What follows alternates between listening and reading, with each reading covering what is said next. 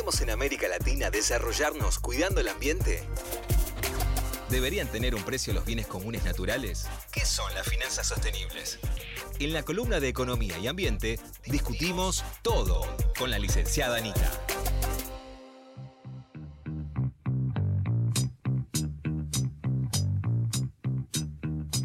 Bueno, son las 11.25 de la mañana de este hermoso sábado y vamos a estar charlando un poquito sobre un juicio histórico que recorrió mucho, em, digamos, los dichos y los comentarios de sectores ambientalistas, pero también de todo el mundo, porque hubo un fallo en contra de Shell que le obliga a recortar sus emisiones en un 45% para el 2020.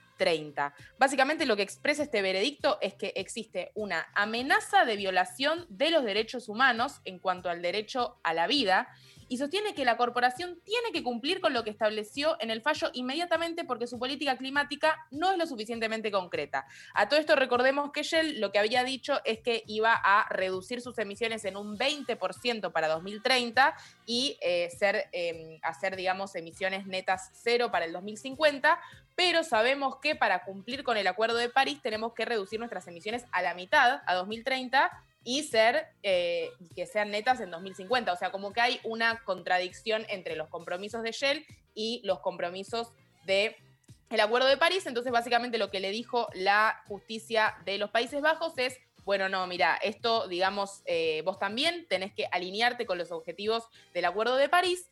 Y esto es un presente muy importante porque si bien es jurídicamente vinculante para los Países Bajos, digamos, Shell es una empresa que está en todo el mundo, que es una de las 35 empresas más contaminantes y que entonces sienta un precedente muy significativo en términos de, bueno, otros fallos que tienen, perdón, otros litigios en el resto del mundo en relación a la responsabilidad de las empresas para disminuir las emisiones.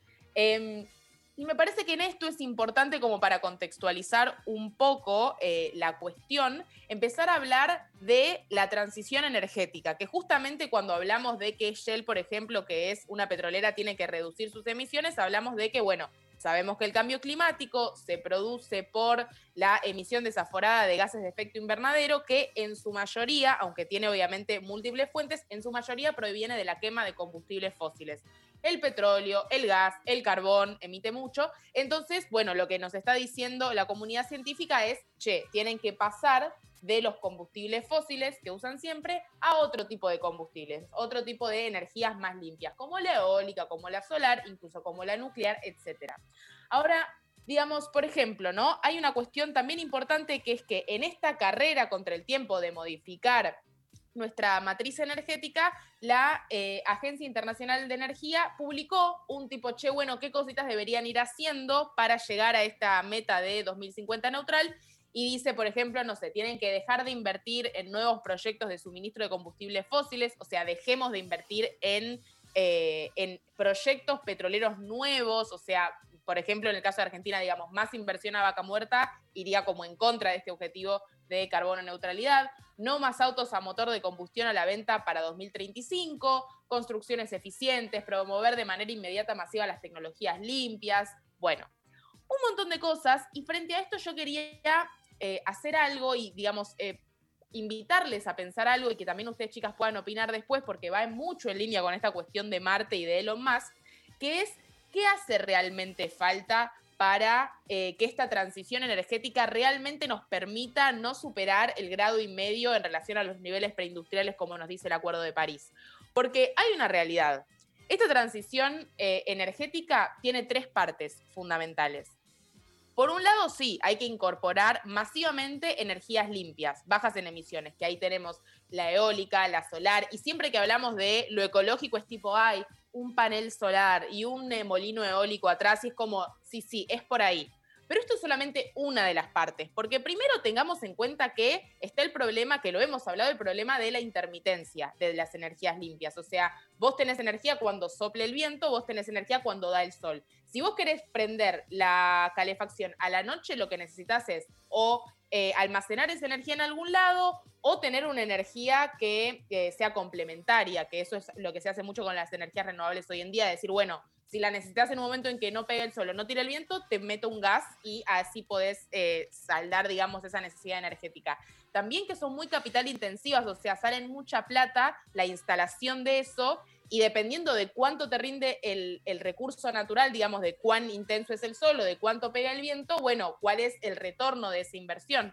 Eh, recordemos en un país como Argentina, eh, por ejemplo, digamos, esa inversión, bueno, va a ser con capital extranjero, va a ser con capital local.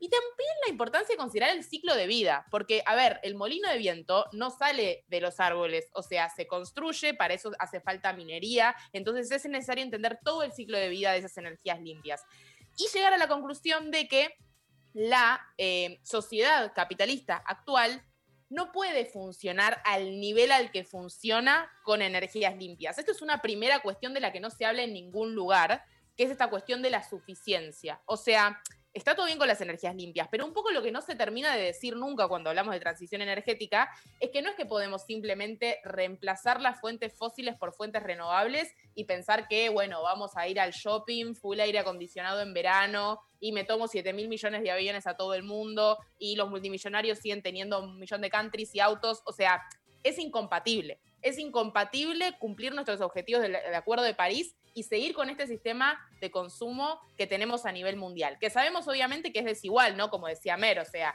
el 1% más rico emite más del doble del 50% más pobre, pero digamos que eh, un poco a todos nos, nos impacta, sobre todo a quienes nos escuchan y pertenecen a las clases medias, que uno dice, bueno, yo tengo libertad, che, para, si, si tengo la plata, viajar en avión todas las veces que quiero. Yo si tengo la plata puedo comprar todos los autos que quiero. Como esa libertad especie, esa especie de libertad negativa bueno, empieza a ponerse un poco en tela de juicio. Entonces, cuando hablamos de transición energética, tenemos que hablar no solamente de, ah, listo, en vez de tener el auto a combustión, voy a tener auto eléctrico y el mundo va a ser tal cual como lo conocemos, solo que con más eh, molinos eólicos, perdón, aerogeneradores y más paneles solares, sino que el mundo tiene que cambiar. Y si no nos hacemos a la idea de que el mundo tiene que cambiar, no hay chance, chiquis, ¿eh? No hay chance del 1,5, no hay chance del 2, estamos yendo a 3, 4 y mucho peor. Y cuando eso pase, el colapso de la civilización va a ser sin, sin, posibilidad de decidir si hacerlo o no, va a ser directamente de facto. El colapso ecológico nos va a llevar puestos por delante, por eso decíamos que el programa de hoy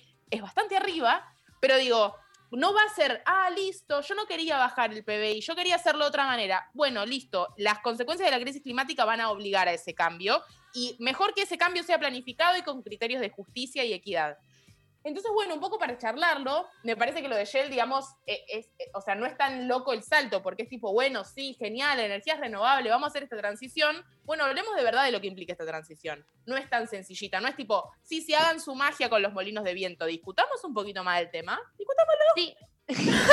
y creo que tiene mucho que ver también con esta cuestión de pensar la solución eh, exclusivamente desde el lado de las mejoras tecnológicas, porque una de las respuestas es bueno, el tema de, hacer las cosas más eficientes, o sea, que se requiera menos energía, no necesariamente eh, menos consumo, sino pensar eh, en una mayor eficiencia energética, que eso también tiene un problema porque sabemos que a más eficiencia, menores costos, y que cuando los costos son menores, también aumenta el consumo. Entonces eso genera como un efecto rebote y, y, bueno, estamos en la misma situación que antes. Y un poco lleva necesariamente a esta cuestión de, bueno, replantear algunos consumos.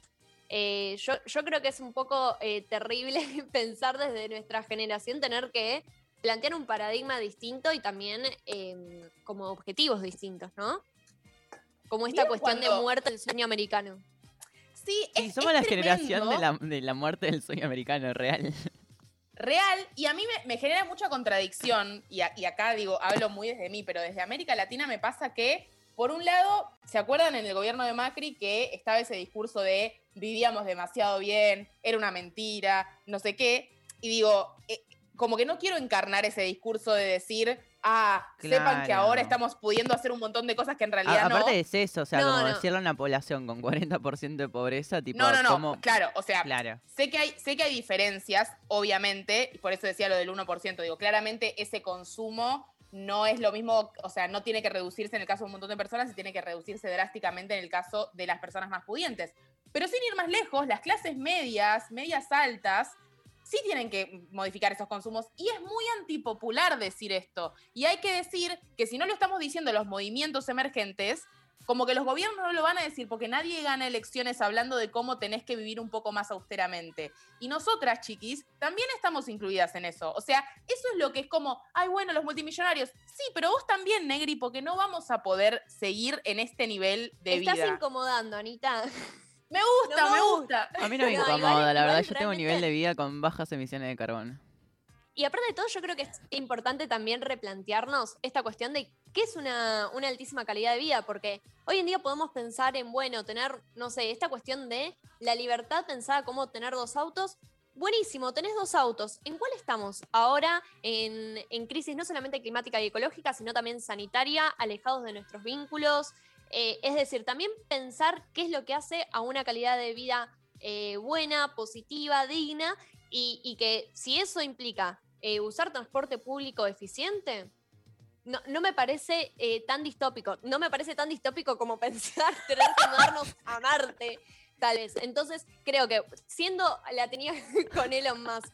Eh, pero bueno, me parece que, se merece un poco de análisis siendo la persona más millonaria del planeta y creo que, ese poder lleva una responsabilidad importante y no es casualidad que sea también el creador de Tesla. O sea, es la misma persona la que creó eh, Tesla, empresa de autos eléctricos, que la que está proponiendo que nos mudemos a Marte. Yo creo que es un paradigma que está integrado y que si bien es muy importante ese tipo de innovaciones para pensar otra matriz, también pensemos un poco, o sea, nos tenemos que replantear nuestros consumos. Es así. Total. Creo que igual, ojo, acá había algo súper interesante de este juicio, volviendo al tema que motivó esta columna, que decía como esto de, bueno, siempre decimos que somos todos, todos responsables, entonces nadie lo es, y este juicio lo que viene a decir es, che, hay gente responsable posta a otro nivel y es importante señalarlas, judicializarlas y que cumplan con sus compromisos. Y eso me parece que es importante diferenciarlo, como obviamente es por todos lados el cambio, el cambio este nos atraviesa constitutivamente como humanidad y no estamos exentos ni exentas nadie, pero obviamente Shell, y bueno, tiene una cuota mayor de responsabilidad porque digo, ahora es muy difícil de prever esas consecuencias y de imaginárnoslas, pero si supiéramos lo que van a hacer, sería obvio que tienen que actuar ya. Es como el coronavirus, es como que te diga ahora, bueno, yo ahora voy a hacer un recital masivo. Y no, Negri, no lo podés hacer. Y es obvio para todo el mundo y nadie lo va a defender. Bueno, el recital masivo en plena pandemia es lo que están haciendo todas las petroleras ahora. Entonces es como que... Me encanta. la superadora. Eh, entonces, bueno, y, también les quería traer una cosita, por si les sirve, está bueno para ampliarla en otro momento, pero a mí me clarificó, me clarificó, y el oyente le va a servir para, para el bolsillo del caballero o la cartera de la dama. Ay, quería decirlo al revés y no me salió. Bueno. Sí, para sacarlo de una cena em, familiar en un Zoom.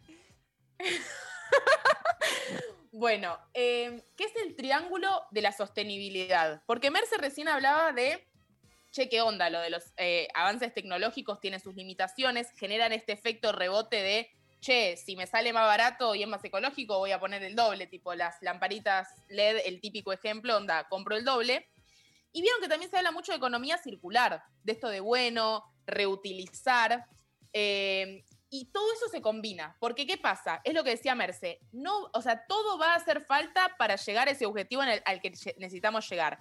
Por un lado, vamos a necesitar mayor eficiencia energética y eficiencia productiva en general. Necesitamos poder producir más con menos recursos. ¿Necesitamos ese cambio tecnológico? Sí, lo necesitamos. Lo necesitamos y hay que admitirlo. Ahora, eso solo no va a ser suficiente. Y un poco la, la narrativa de todo el mundo hoy en día es solo con tecnología vamos a llegar.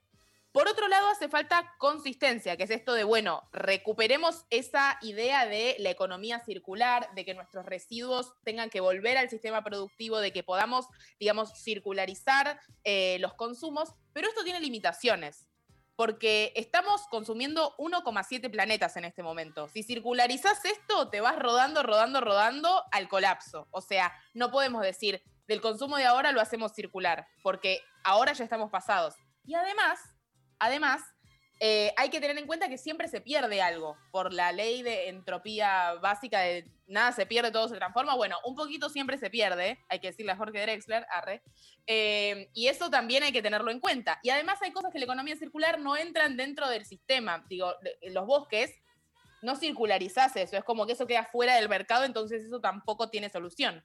La tercera pata de este triángulo, que es importante, es la cuestión de la suficiencia que es esta, la, más grosa, es la del el cambio, la transición socioecológica, es el cambio de la cultura, de la sociedad, de cómo consumimos, de cómo vivimos, de cómo nos relacionamos. Y ahí, Monse, hay una eh, nota hermosa que vos escribiste del tema de esto es tipo cambiar cómo pensamos, loco, cómo nos relacionamos con el otro. Es muy profundo y es decir, y ahí te dejo para que vos amplíes un poco sobre esto, es decir, ok, hay un límite. Esa libertad que nos vendieron de liberté, fraternité, galité, bueno, eh, eso no funcionó. It's over, ¿ok?